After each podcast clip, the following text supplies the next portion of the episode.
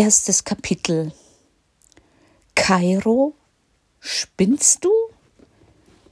Donnerstag, 4. November 2010, 11.42 Uhr. SMS von Tina. In Kairo ist eine Stelle frei. Soll ich mich bewerben? Donnerstag, 4. November 2010, 11.44 Uhr.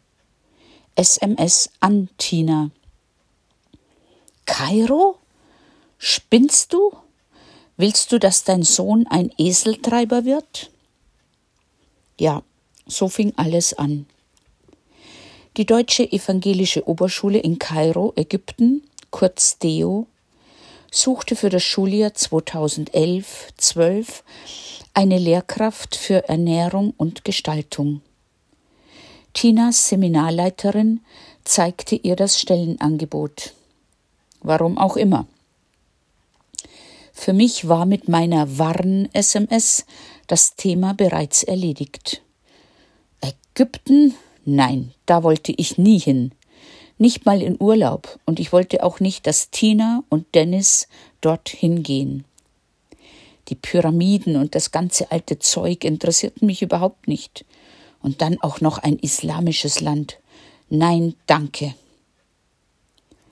aber unsere damalige Lebenssituation wurde gerade komplett über den Haufen geworfen. Im März 2010 erhielten wir einen blauen Brief unserer Vermieterin. Das Anwesen in der Straße in München, in dem ich seit November 1998 mit Tina, meiner Tochter, und Flo, meinem Sohn, wohnte, und nach dessen Auszug und mit Geburt mein Enkel Dennis wurde an einen Rechtsanwalt Herrn XY verkauft. Bald darauf rückte dieser mit seinen Vorstellungen von der Zukunft heraus. Er wollte das Haus sanieren. Danach hätten wir eh nicht mehr das nötige Kleingeld, um noch da zu wohnen und er bot allen fünf Mietparteien eine nach Auszugstermin gestaffelte Abfindung an. Er gab sich einfühlsam, charmant, hörte unsere Ängste und Bedenken an, aber er war ein Wolf im Schafspelz. Geschieden, fünf Kinder. Mit dem Wissen, unser Heim zu verlieren und für mich keine Aussicht auf eine neue Anstellung in München, rückte plötzlich Kairo wieder in den Fokus unserer Überlegungen. Tina wollte sich erstmal bewerben und dann würden wir weitersehen. Und siehe da, sie wurde von Herrn H.H., dem Direktor der Grundschule, zu einem Vorstellungsgespräch nach Ansbach im März 2011 eingeladen. Mit mütterlichen Ratschlägen verabschiedete ich sie am Hauptbahnhof. Einige Wochen später erhielt sie einen Arbeitsvertrag. Schulbeginn Sonntag, 4. September 2011. Befristet auf zwei Schula Schuljahre mit Option auf Verlängerung. Herr Haha konnte offensichtlich keine andere Lehrkraft finden, die sich nach den jüngsten Ereignissen in Kairo auf dieses Abenteuer einlassen wollte. Freitag, 25. März 2011, 13.24 Uhr. SMS von Tina. Arbeitsvertrag ist da. Kairo, ich komme. Freitag, 25. März 2011, 13.25 Uhr. SMS an Tina. Wenn du gehst, geh ich auch mit. Ja, es war mir ernst. Aber mit dem Hintergrund, dass ich verzweifelt auf der Suche nach einer neuen Arbeit war. Im Sommer 2010 kam ich nach zwei Jahren als Nanny zurück aus der Schweiz. Zu diesem Zeitpunkt war ich der Meinung, ich müsste mich mehr um die eigenen Kinder und Enkel kümmern als um andere. Obwohl mir der Abschied von meinem kleinen Schatz Willi sehr schwer fiel. Monatelang träumte ich von ihm. Danach fand ich nur noch einen 400-Euro-Job bei einem Anwalt in der Nachbarschaft, bei dem ich neben Kopierarbeiten die Kaffeeküche und die Gummibaumblätter mit Olivenöl putzen durfte. Beim Anblick der vielen staubigen Gummibäume in Kairo musste ich oft schmunzeln, wie lange ich wohl da zu putzen hätte. Gott sei Dank konnte Tina unsere Lebenshaltungskosten mit ihrem ersten Einkommen decken. Sie machte eine Ausbildung zur hauswirtschaftlichen Betriebsleiterin im neurologischen Krankenhaus in München-Schwabing. Und unser definitiver Auszug aus der Straße rückte immer näher. Eine bezahlbare Wohnung für uns drei in München zu finden, war vollkommen aussichtslos. Die Lösung wir mieteten eine Dreizimmerwohnung für monatlich 410 Euro in, in der Nähe von Grafenau im Bayerischen Wald und verfrachteten bis Mitte August 2011 unseren zurückbleibenden Hausrat dorthin. Während unserer Heimataufenthalte in den Schulferien sollte dies unsere Homebase sein. Immer wieder stellte ich mir die Frage, ob es Sinn macht, eine leerstehende Wohnung zu finanzieren. Aber wo sollten wir mit unseren Möbeln hin? Die Küche, die Wohnzimmervitrinen und unsere Betten konnte oder wollte ich nicht einlagern. Und wo sollten wir dann während der Ferien schlafen? Alleine kommt man sicher irgendwo unter, aber wir waren ja zu dritt. Dennis hatte zum ersten Mal im bayerischen Wald ein eigenes Zimmer, und jetzt konnten wir ihm endlich auch das VW-Busbett aufbauen, das ich ihm noch in der Schweiz gekauft und angeschleppt hatte. Dass ich dort auch etliche Monate alleine leben und frieren sollte, wusste ich zu diesem Zeitpunkt noch nicht. Summa summarum hat mich aber diese Lösung mit Umzugskosten knappe 20.000 Euro gekostet das nur am Rande. Denn öfters hatte ich mich gefragt, wo denn unsere Abfindung von Herrn XY hingekommen ist. Und wenn wir bis jetzt noch mit unserer Auswanderung nach Ägypten gehadert hatten, so war die Anzeige wegen Hausfriedensbruchs der letzte Beweis dafür, dass hier in München kein Platz mehr für uns war. Ja, richtig. Tina und ich wurden wegen Hausfriedensbruchs angezeigt. Das kam so. Einige Wochen zuvor hatte man uns für unseren Ägyptenaufenthalt zu einer Hepatitis B-Impfung geraten.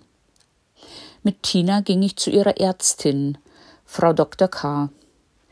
Im Gegensatz zu Tina hatte ich keine Krankenversicherung und musste die Kosten deshalb selbst übernehmen. Frau Dr. K. stellte mir ein Rezept für den Impfstoff aus, den ich in einer Apotheke kaufen und mich dann von ihr impfen lassen sollte, auf Privatrechnung. Ich war zum ersten Mal bei ihr und erinnere mich noch, dass ich mich sehr darüber gewundert hatte, dass sie fast eine ganze Stunde ihre soeben unschön beendete Ehe vor mir ausbreitete. Ihren Ehemann kannte ich, er praktizierte als Osteopath.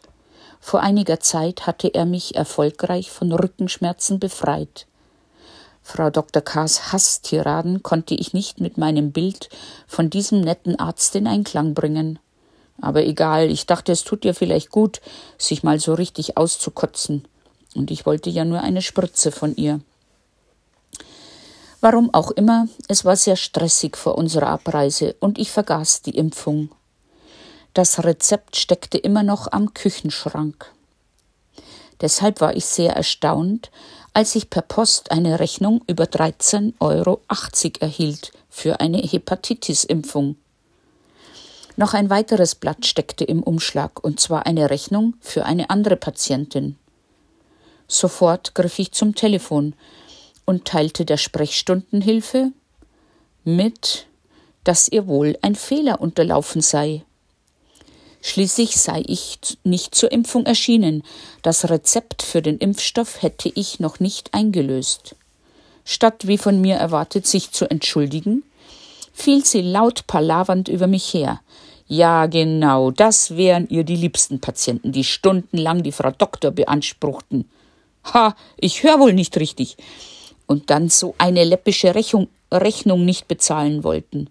Und suffisant, falls ich nicht in der Lage wäre, könnte sie ja das Geld spenden. Hä? Geht's noch? Ich versuche nochmal zu erklären, dass ich sehr wohl Rechnungen bezahle, jedoch nur für Leistungen, die ich tatsächlich erhalten habe. Dann ist die Verbindung plötzlich unterbrochen. Ich wähle nochmals und sie nimmt wieder ab, legt aber, als sie meinen Namen hört, den Hörer laut klappernd zur Seite und beklagt sich bei anderen Patienten lautstark über meine Zahlungsmoral. Jetzt reicht's mir. So eine Unverschämtheit. Ich leg auf und beschließe persönlich hinzugehen und ihr mein nicht eingelöstes Rezept zu zeigen. Zehn Minuten später bin ich in der Praxis. Es ist niemand mehr da. Es ist kurz nach zwölf Uhr. Sie ist total entsetzt, mich zu sehen. Für sie war die Sache sicher schon erledigt. Ich sage, ich will Frau Dr. K. sprechen, da sie offensichtlich nicht in der Lage ist, ihren Fehler zuzugeben.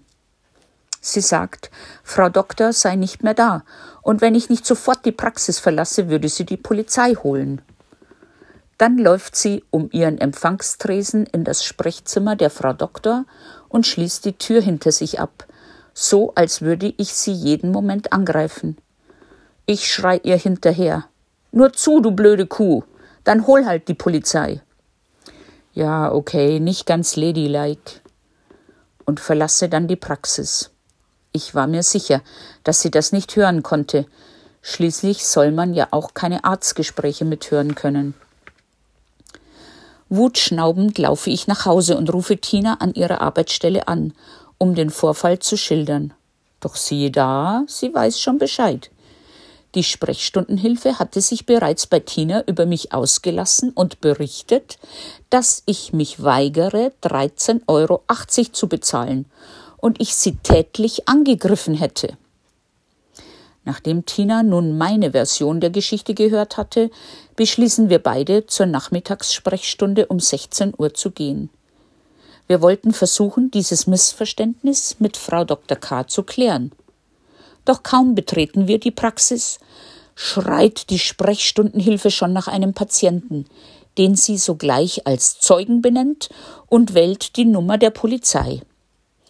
Weder Tina noch ich können einen Satz beenden, immer wieder fällt sie uns laut keifens ins Wort und beschuldigt mich, diese läppische Rechnung nicht bezahlen zu wollen, obwohl Frau Doktor mir so viel Zeit gewidmet hätte.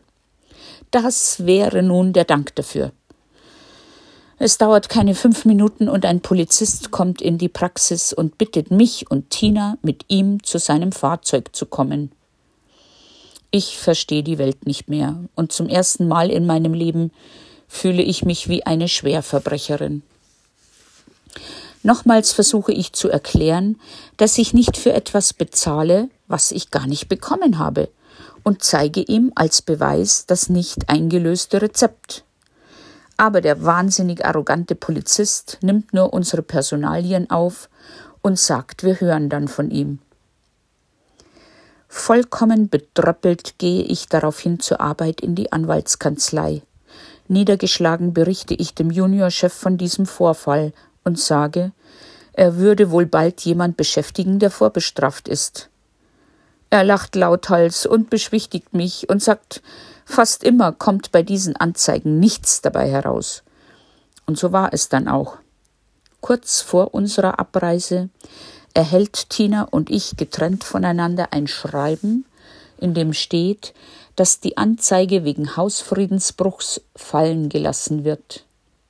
Noch heute, beim Niederschreiben dieses Vorfalls, ärgere ich mich über diese unverschämte Person unschwer zu erraten, dass ich deshalb dann ohne Hepatitisimpfung in Ägypten unterwegs bin.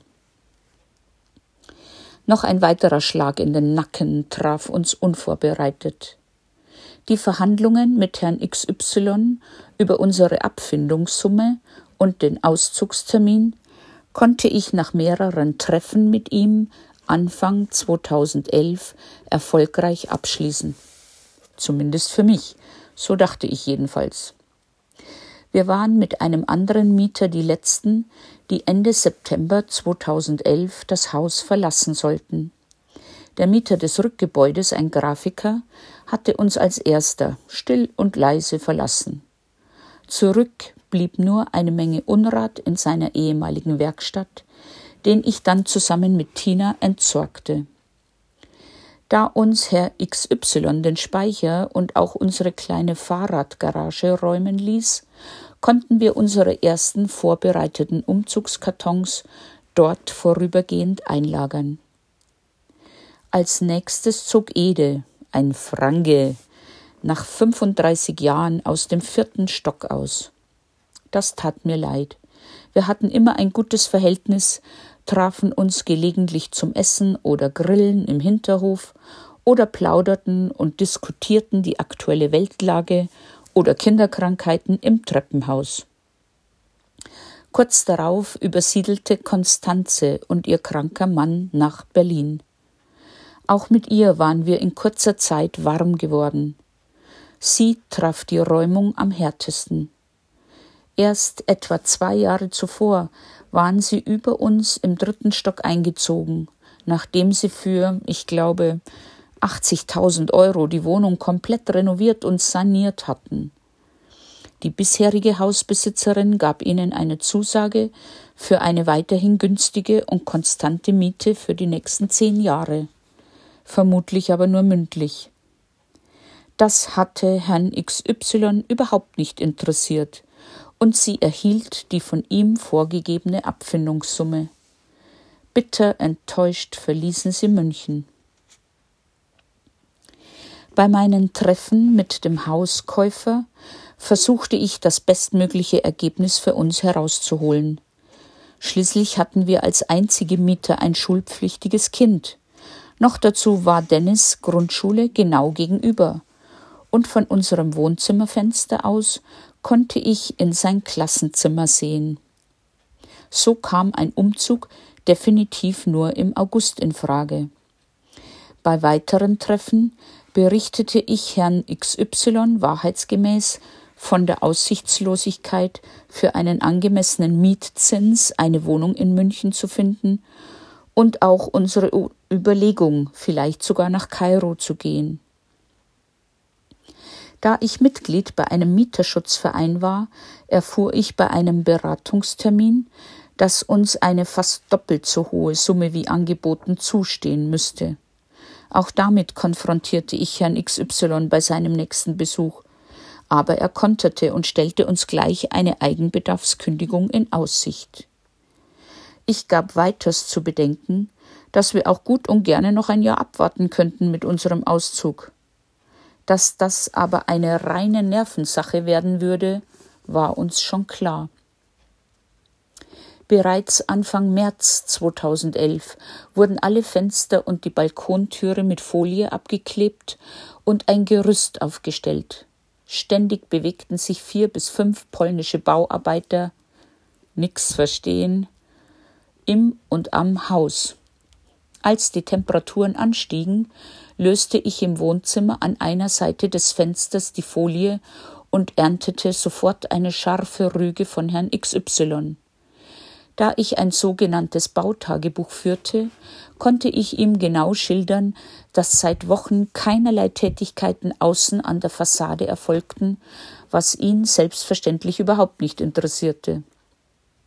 Alles diente nur dem einen Zweck möglichst schnell die Mieter zu vergraulen natürlich auch die weiteren kleinen Schikanen wie Strom und Wasser abstellen, stundenlanges Bohren und Unmengen von Baumaterialien und Dreck und Staub im Hausflur.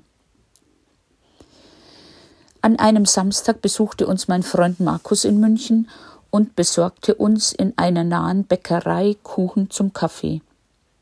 Er erzählte mir, er hätte Herrn XY mit zwei anderen Männern an einem Tisch sitzend laut prahlen hören, wie problemlos und billig sie doch die Mieter in der Straße losgeworden wären.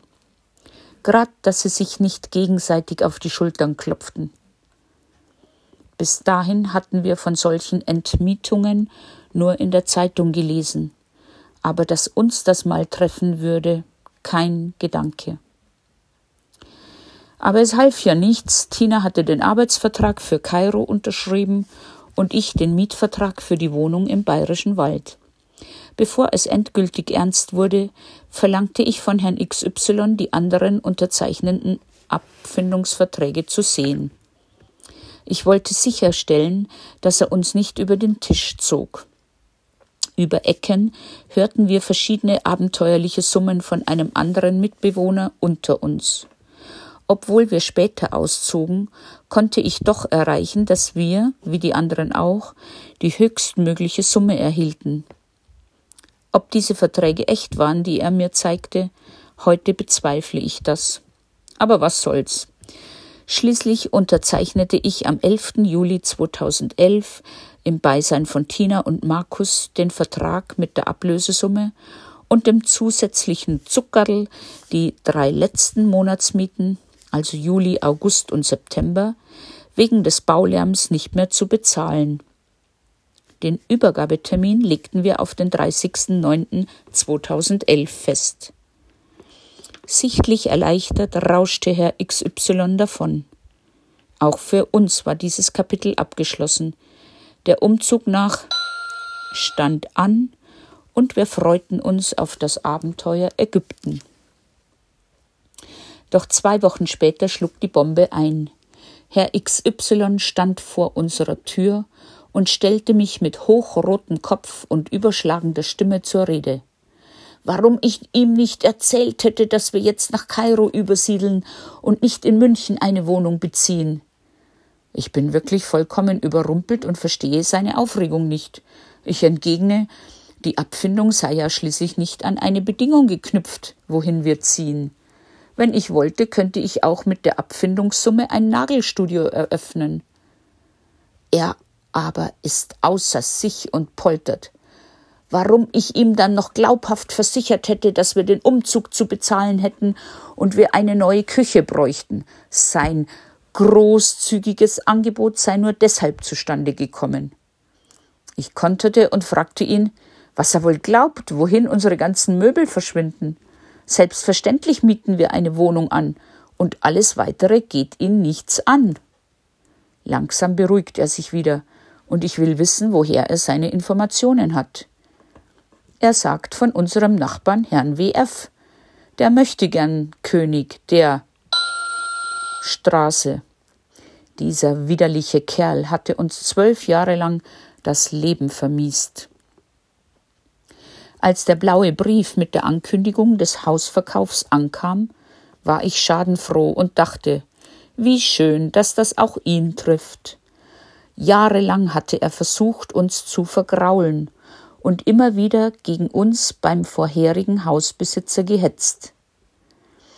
Als ich ihn zu Beginn unseres Einzugs einmal fragte, was er denn als alleinstehender älterer Herr, okay, er ist so alt wie ich, mit 200 Quadratmeter Wohnfläche anfangen wolle, sagte er nur einen Wellnessbereich. Irgendwann hatte er den Einfall, wir sollten für einen Hausmeister bezahlen, weil ich angeblich die über 100 Jahre alte Holztreppe nicht richtig putzen würde. Auch mein Fahrrad durfte ich nicht kurz in der Hausdurchfahrt abstellen, denn dieses könnte auf seine kleine Tochter stürzen, die nur ab und zu mit ihrer Mutter zu Besuch kam. Unschwer zu erraten, warum dann plötzlich mein dort abgestelltes Radl auf Nimmerwiedersehen verschwunden war.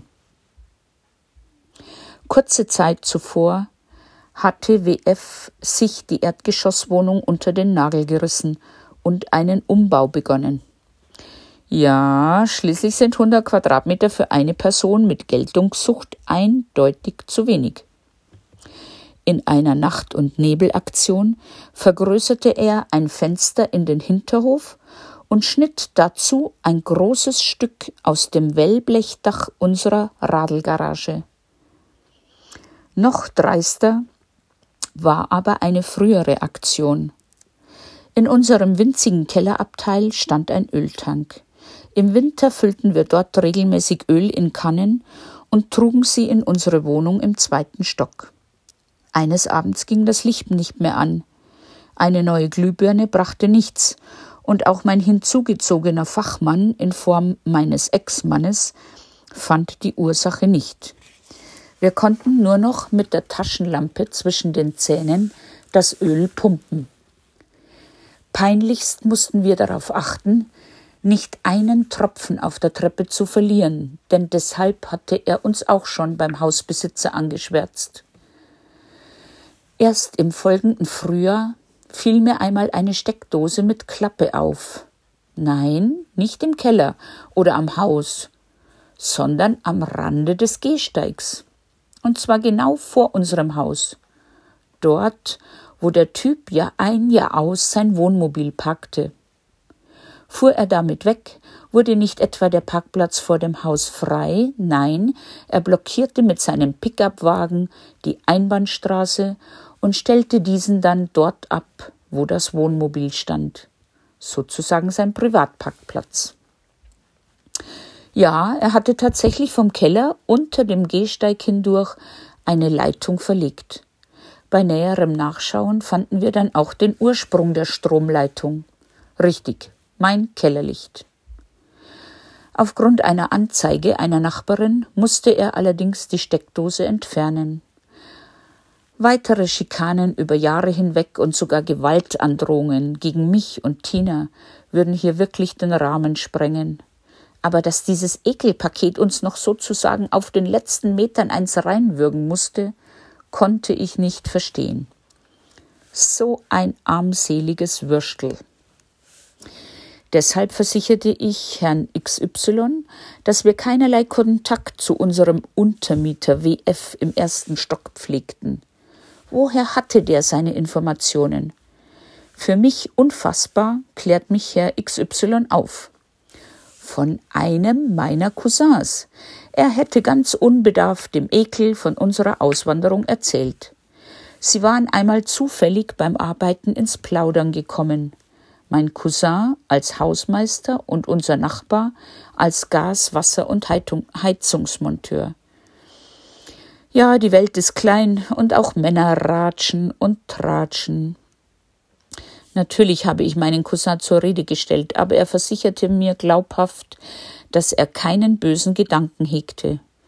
Es spielte ja keine Rolle mehr, aber dass mich Herr XY als Lügnerin hinstellte, hat mich doch geärgert. Im Grunde war er aber nur sauer, dass ich ihm noch ein paar Tausende aus den Rippen geleiert hatte. Pech.